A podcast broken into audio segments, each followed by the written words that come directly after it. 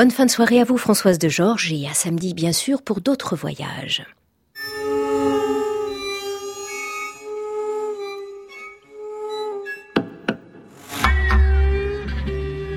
À l'abrévé, Anne Montaron, France Musique. Bienvenue dans la forme longue de nos alabrévés. Ce soir, on prend le temps d'entrer dans la matière sonore troublante d'un prélude pour piano pas tout à fait orthodoxe. Il ressemble, de près comme de loin d'ailleurs, à un prélude bien connu du répertoire euh, pianistique, le quatrième prélude pour piano de Debussy, mais ce n'est évidemment pas ce prélude qui va être joué, car les alabrévés de France Musique n'existaient pas du vivant de Debussy et France Musique d'ailleurs non plus. L'auteur de ce prélude, c'est Frédéric Verrières. Il nous emmène au pays du faux semblant, de la variation, de la transcription ou encore de la fantasmagorie.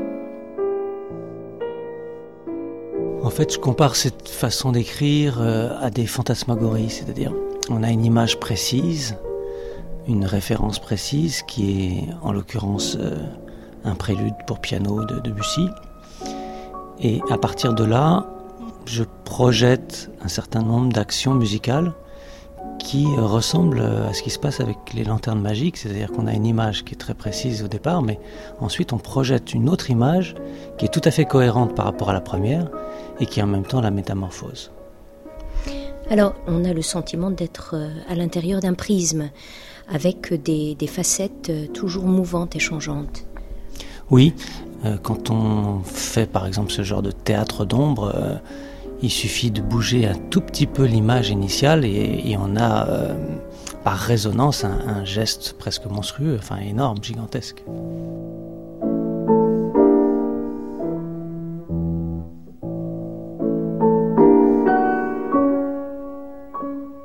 L'œuvre de Frédéric Verrières est pleine de fantasmagories de tous ordres. Quand il ne revisite pas Debussy, le compositeur propose des relectures de musique de Scarlatti, Chopin, Ravel, Puccini et bien d'autres encore. Le piano est souvent le complice privilégié de ces relectures. Cette fois, Frédéric Verrières a choisi de mettre en scène un piano particulier, un silent piano joué par Willem Lachumia. Un piano sans cesse évolutif, sous la double action d'abord de l'électronique, mais aussi de trois percussionnistes qui agissent dans les entrailles de l'instrument. Le résultat, c'est le prélude qui va se faire entendre ce soir joué d'un seul souffle, un prélude like Debussy has never heard it.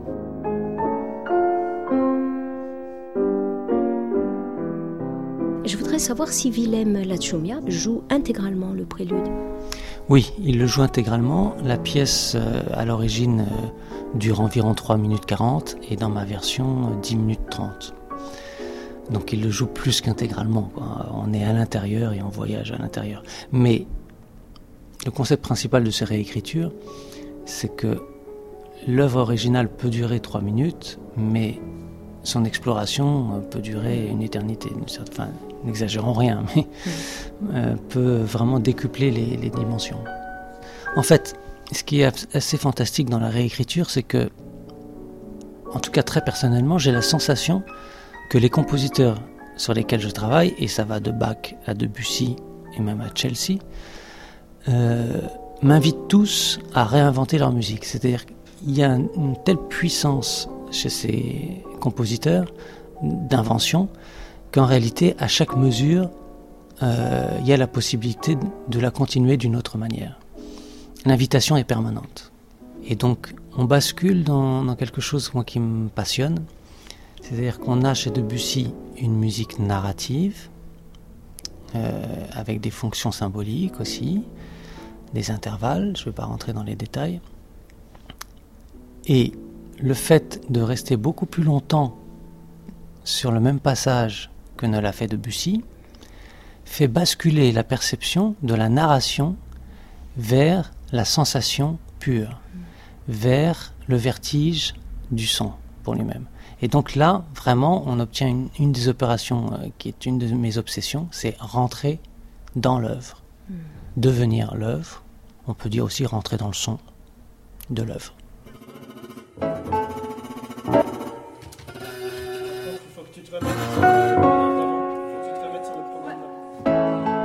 Qu'est-ce que c'est exactement pour les néophytes que le silent piano?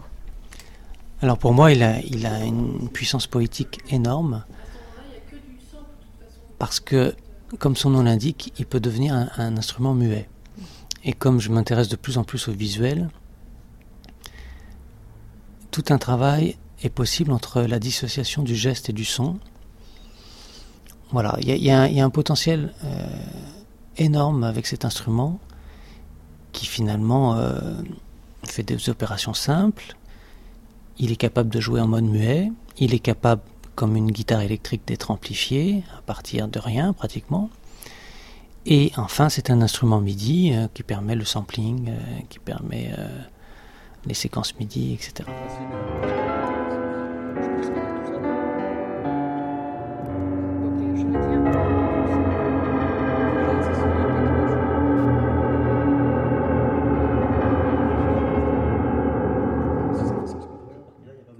Comme d'autres collègues, on, cherche plutôt aujourd'hui à intégrer l'électronique plutôt qu'à la rendre trop euh, évidente.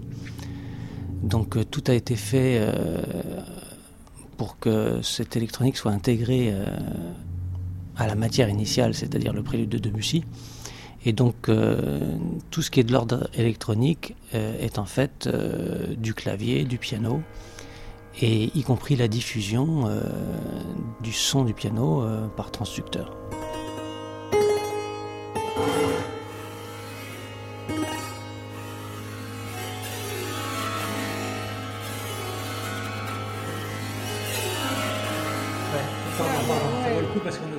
Alors, il faut ajouter aussi la présence de trois percussionnistes qui travaillent dans le corps du piano. Oui, alors là, euh, c'est tout simplement le principe du piano préparé. À une différence près, c'est que euh, ces percussionnistes sont là pour faire des actions sur la table d'harmonie, sur les cordes, et par conséquent, le son du piano euh, peut changer en permanence pendant toute la pièce. Quels sont les, accessoires utilisés? Certains connotés, d'autres moins? Oui, il y a des vibreurs, il y a hum, quoi d'autre? Des Super Bowls euh, qui font partie des accessoires des percussionnistes. Euh, il y a un petit jouet mécanique, des choses comme ça. Et il y a aussi euh, un encensoir Un encensoir, alors là c'est en référence. J'aime beaucoup travailler sur les œuvres qui déjà ont un réseau de références avant même que, que j'intervienne. en l'occurrence, c'est le poème de, de Baudelaire, Harmonie du soir, qui a déjà été utilisé par Debussy deux fois. Et donc, euh, comme il le fait sur tous les autres préludes, euh, cette référence n'apparaît qu'à la fin du texte musical, avec juste un vers, les sons et les parfums tournent dans l'air du soir. Et, donc, euh, bah, comme vous le savez, ce poème très connu de Baudelaire est construit sur une analogie avec une scène liturgique, et par conséquent, l'encensoir était là pour le rappeler. Bye.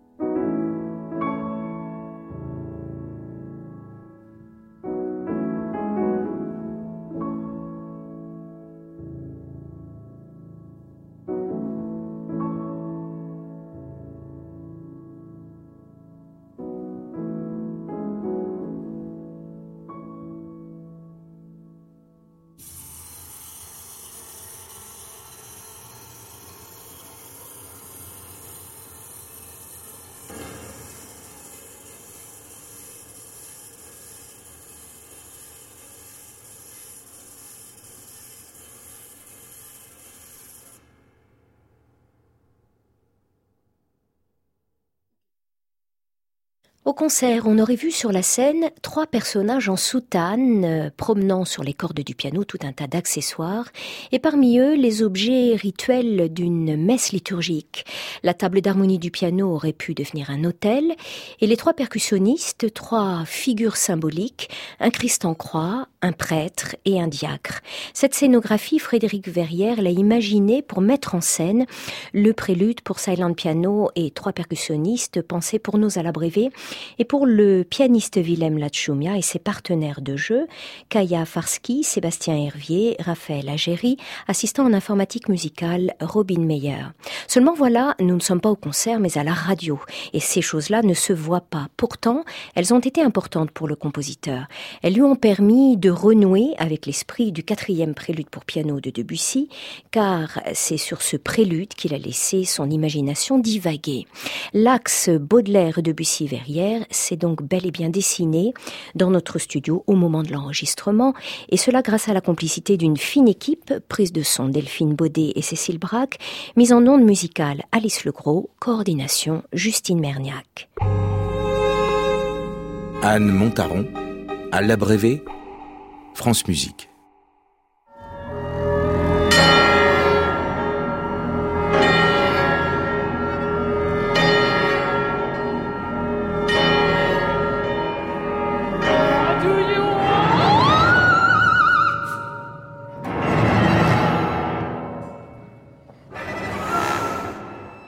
Dire de Frédéric Verrière que c'est un plasticien des sons.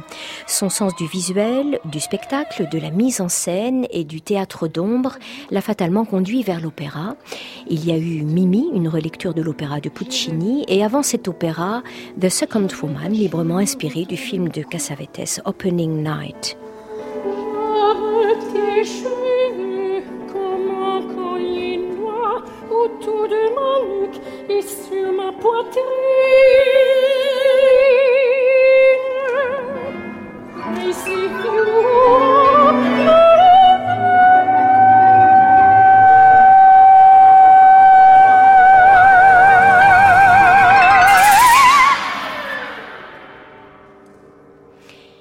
Référence est partout dans la musique de Frédéric Verrière. Elle irrigue toute son œuvre à un point presque troublant. Dans les compositions de Frédéric Verrière, il y a toujours finalement un double cachet. Personne ne commence ex nihilo avec ses propres idées. Donc euh, il faut choisir quel est son réseau d'affinité.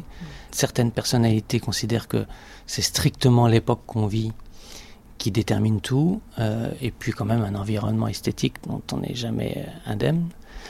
En ce qui me concerne, je cultive le paradoxe, c'est-à-dire que à la fois, d'une certaine manière, il y a quelque chose dans ma musique de réactionnaire et de visionnaire, mais tout ça euh, n'est pas incompatible. On pourrait dire, euh, la formule n'est pas de moi, mais que toute musique est contemporaine, c'est-à-dire si vous regardez d'une certaine façon Bach ou Beethoven ou Debussy, euh, ils sont strictement indépassables en termes d'innovation. C'est pas parce qu'on vit une époque différente d'eux qu'on invente quoi que ce soit de plus.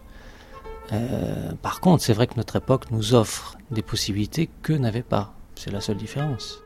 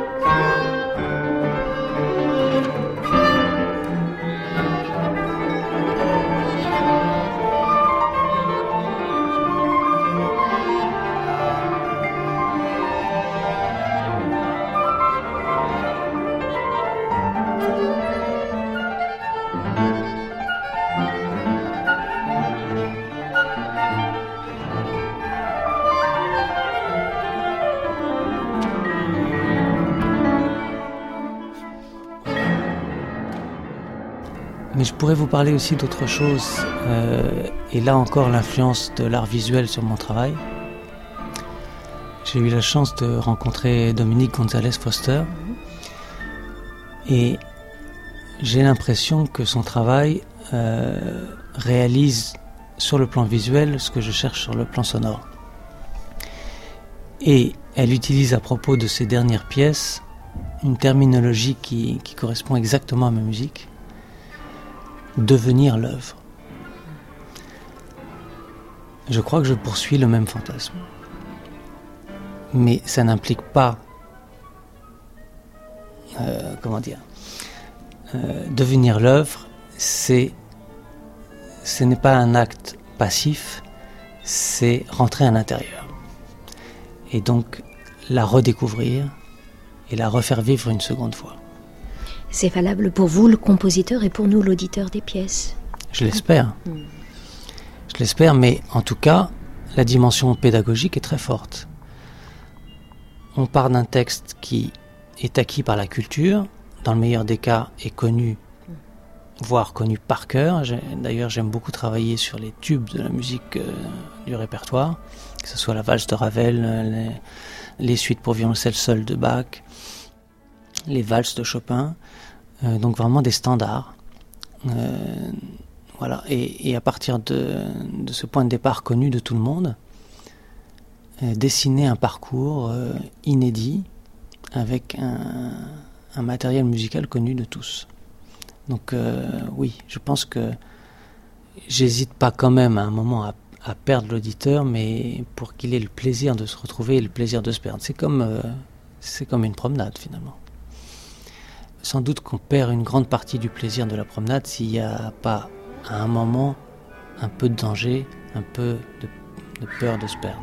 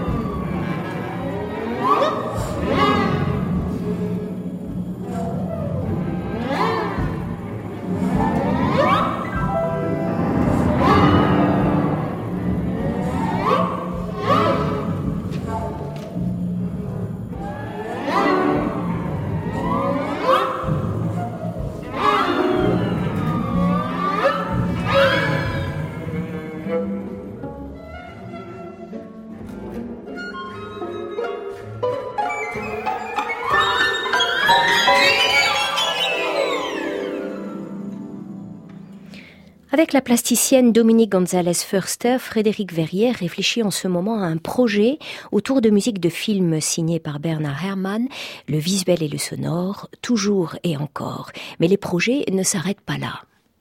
Alors il y a un projet d'opéra euh, à partir du Falstaff de Verdi, avec une distribution euh, qui n'est pas du tout fixée encore, mais j'aimerais avoir euh, dans le rôle principal Thomas de Pourquerie. Hmm. qui n'est pas a priori un chanteur d'opéra, mais... Transgression, là encore. Ce garçon est capable de tout. Il chante très très bien, en effet. Transgression, là encore?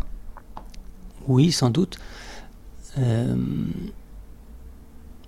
mais en même temps, vous savez, euh, on est arrivé à un moment euh, où les esthétiques se mélangent mm.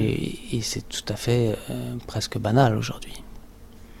Vous continuez à vous intéresser à, à l'univers du jazz, justement, à l'univers de la musique traditionnelle Oui, euh, le jazz bon, fait partie de, mes grandes passions musicales. Euh, j'aimerais pouvoir faire le travail que je fais sur les répertoires Sur le, répertoire, euh, par exemple, du big band américain des années 50-60, j'ai une très grande passion pour, très loin avant tous les autres, pour Duke Ellington. Et donc, si les directeurs de, de big band m'entendent, oui, j'aimerais réécrire certaines œuvres de Duke Ellington pour le big band.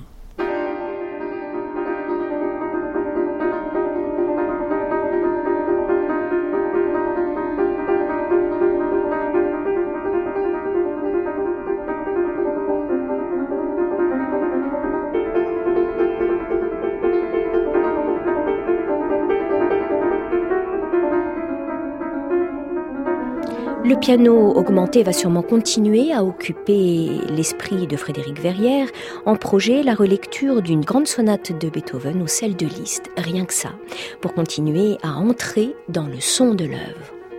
Ce portrait de Frédéric Verrières se referme. Il a été réalisé par Françoise Cordet avec Jean Richard Dufour et Soisic Noël.